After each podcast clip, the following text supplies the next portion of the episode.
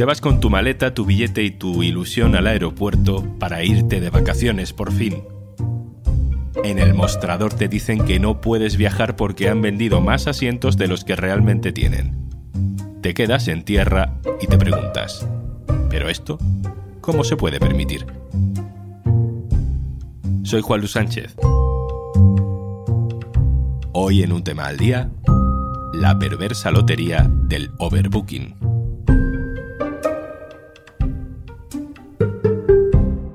Una cosa antes de empezar. Hola, soy Juanjo de Podimo, no estoy en la oficina, estoy de Semana Santa, así que empatizo contigo si tienes algún día libre y si te has podido escapar. Si no, también, y por eso te traemos siempre un regalito. Por ser oyente de un tema al día, tienes 60 días gratis de Podimo, de todo el contenido, ¿eh? de todos nuestros video podcasts, de los podcasts normales en audio y de los audiolibros, todo el contenido en exclusiva si te das de alta en podimo.es barra al día. Luego te traigo una recomendación de nuestro catálogo.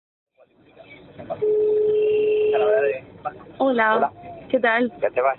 Eh, pues, pues la verdad es que no. Ah, no. Ah. Nos hemos quedado en tierra.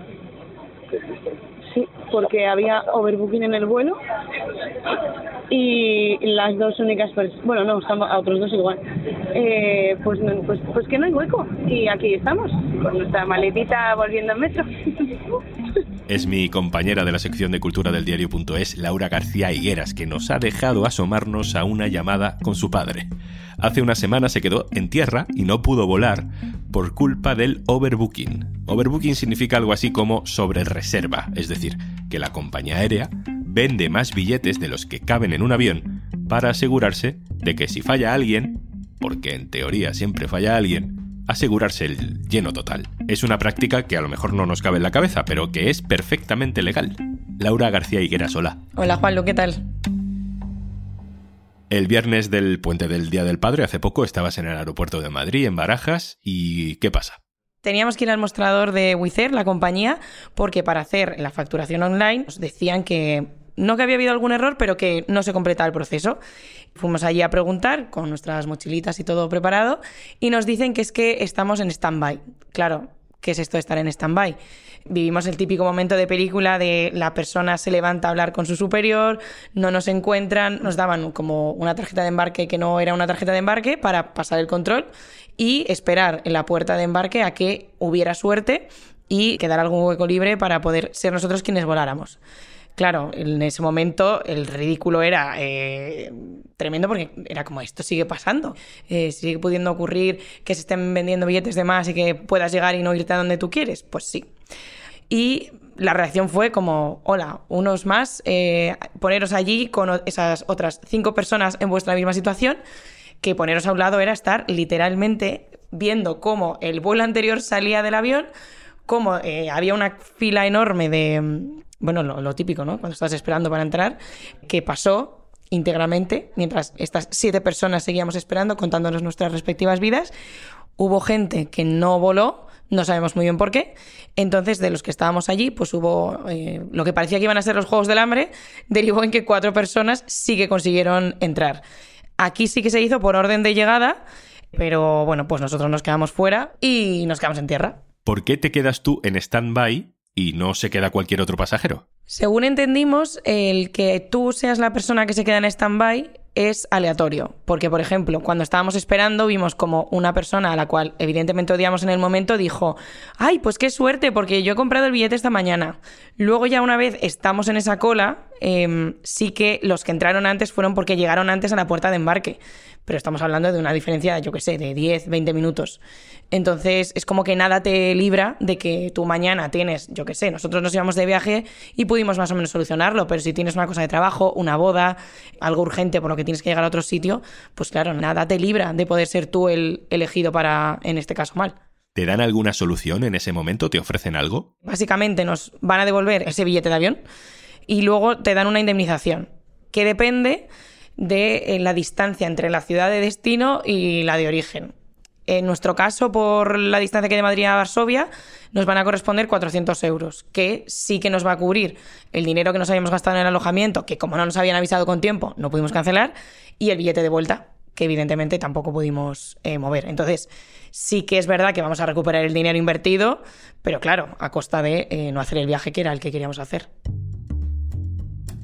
A mí esto que te ha pasado a ti no me ha pasado nunca, pero entiendo que a partir de ahora tendrás para siempre una sensación de incertidumbre, ¿no? Cada vez que crees que vas a coger un vuelo. No me planteo la manera de viajar porque creo que fue muy, muy mala suerte. ¿Puede volver a pasar? Sí. Lo que sí que me, me cambia es contar con una posibilidad que hasta ahora pensaba que no existía. Bueno, hasta que no me monte en el avión, nada me asegura que vaya a poder volar, porque claro, o sea, es una cosa que te limita, ¿no? Como, como viajero y como usuario de, al final de un avión, de una aerolínea, del aeropuerto. Laura, gracias. Muchas gracias.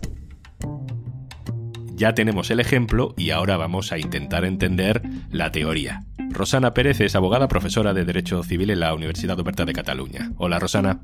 Hola, Juanlu, ¿qué tal? ¿Cómo estás? A mí me cuesta entender que cuando estás comprando un billete de avión, en realidad estás comprando también un boleto para una lotería un poco perversa que si te toca, pues no viajas. E, e, esto, Rosana, de vender más productos, más sitio del que realmente tienes, ¿es legal?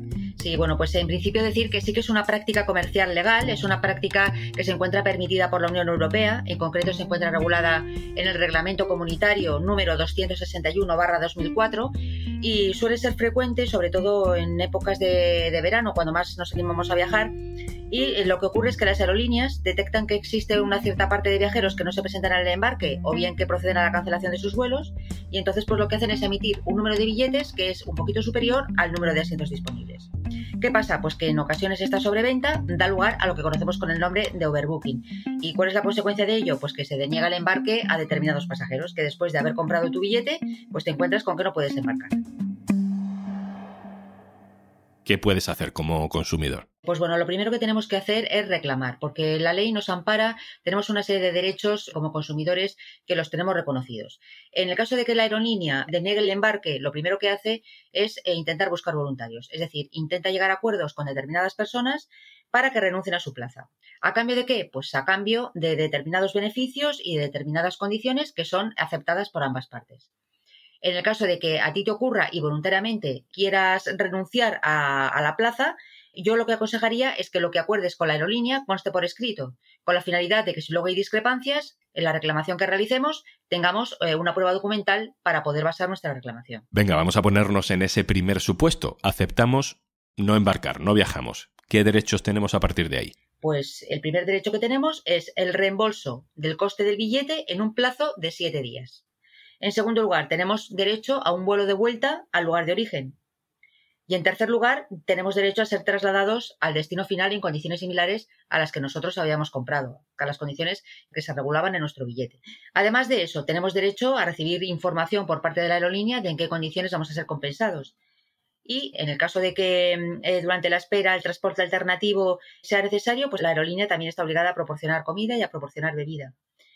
En el caso de que sea necesario pernocta, pues también tenemos derecho al alojamiento en un hotel. Vayamos ahora al otro caso, ¿no? Eh, eh, en el que no hay acuerdo con la empresa. ¿Qué, tipo de compensación nos puede corresponder? El primero, derecho a una compensación económica con cuantías que oscilan entre los 250 y los 600 euros en función de la distancia del viaje que no hayamos efectuado. Otro derecho que tenemos es elegir entre el reembolso del precio del billete, el reembolso del precio que corresponda a la parte de viaje no efectuado en un plazo también de siete días, en segundo lugar, embarcar en un vuelo alternativo que haya sido organizado por la misma compañía aérea. Y en tercer lugar, embarcar en un vuelo alternativo en una fecha posterior que nos convenga, es decir, que a nosotros nos venga bien. También tenemos derecho de información y de asistencia en términos similares a los que antes hemos visto, pues comida y refrescos en función del tiempo que tengamos que esperar, o bien si es necesario pernoctar una o varias noches, pues tenemos derecho al alojamiento en un hotel. Hablamos de vacaciones y de viajes porque es lo más frecuente por el tipo de época del año en el que este tipo de problemas se da, pero el overbooking te puede pasar también cuando estás viajando en cualquier otra circunstancia. ¿Podemos reclamar en una situación así daños y perjuicios por lo que nos pueda haber pasado por culpa de no haber cogido ese, avión? Pues podemos reclamarlos rellenando una hoja que normalmente está en el mostrador de la compañía aérea de, AENA y en última instancia eh, reclamar ante la Agencia Estatal de Seguridad Aérea, que es lo que se conoce con el nombre de AESA. E Tenemos que justificar lo ocurrido, entonces para ello es necesario que a la reclamación por escrito que realicemos acompañemos el billete acompañemos también todos los tickets o todas las facturas que tengamos en el caso de que hayamos tenido que esperar un tiempo prudencial y también pues los gastos de alojamiento y en definitiva todos los demás gastos que queramos justificar. Rosana, esto es algo que arrastramos del pasado, pero que todo el mundo asume dentro de la industria mm, de las aerolíneas, que bueno, habrá que cambiar en algún momento, o esto no está, no está sobre la mesa, no hay debate y esto funciona así y así seguirá siendo. Sí, yo creo que tenemos que asumirlo y que esto es así siempre y desde mi punto de vista considero que no va a cambiar. No va a cambiar porque es una práctica habitual entre las compañías aéreas y siempre lo hacen así. Aquí porque estamos hablando de compañías aéreas, pero es que en medios de transporte, por ejemplo, de trenes de cercanías también ocurre lo mismo. Se vende un número de billetes superior a los asientos que tienen disponibles. Y hay pasajeros que, por ejemplo, en el tren tienen que ir de pie. Y yo verdaderamente creo que es un riesgo que nos tenemos que acostumbrar a asumir, que es mucha mala suerte si nos toca, pero que mm, dudo mucho que las cosas cambien. Pero lo que sí hay que dejar claro es que como consumidores tenemos derecho a reclamar y que por no conocer nuestros derechos no podemos eh, dejar la reclamación sin efectuar. Rosana Pérez, abogada, profesora de la Universidad Oberta de Cataluña. Muchas gracias. Un abrazo, gracias. Hasta luego. Y antes de marcharnos, Hola, soy Juanjo de Podimo. Estaba yo pensando que igual de repente te has podido intentar escapar estos días de festivos y por lo que sea lo tienes que hacer a última hora. Oye, pues hemos estrenado un podcast que se llama Viajar para Damis, en el que te cuentan todos los secretos de viajes loquísimos, de anécdotas y varios truquitos para viajar de forma perfecta, o al menos para intentarlo. Primera invitada a Marna Miller, o sea que imagínate el nivelón. Aquí tienes un avance. Hola, te damos la bienvenida a Viajar para Damis. En este podcast encontrarás los mejores consejos para viajar lo más barato posible. Viajar para Damis cuenta con invitados de lujo que disponen de historias envidiables para cualquier viajero. Para no perderte ni un solo consejo, recuerda colocarte los auriculares de manera correcta. En caso de querer aprender a viajar barato, quédate a bordo de Viajar para Damis, un podcast exclusivo de Podio. Esperamos que disfrutes de una feliz escucha. Problemas gordos, gordos, realmente ninguno. Cosas graciosas, muchas. Era de madrugada y ya quería dejar el coche en cualquier lugar, pero no se veía nada, noche profunda, todo oscuro. Y me despierto con un ruido horroroso y de repente miro por la ventana y estoy en mitad de una galería de tiro. Y un pavo eh, como alejado que se había ido como al otro lado probando la pistola con, bueno, pues con los maniquíes que había ahí. Eh, y fue como, hola, perdón, lo siento, me voy. Y el señor, no te preocupes, todo bien. Y yo, plan, mierda.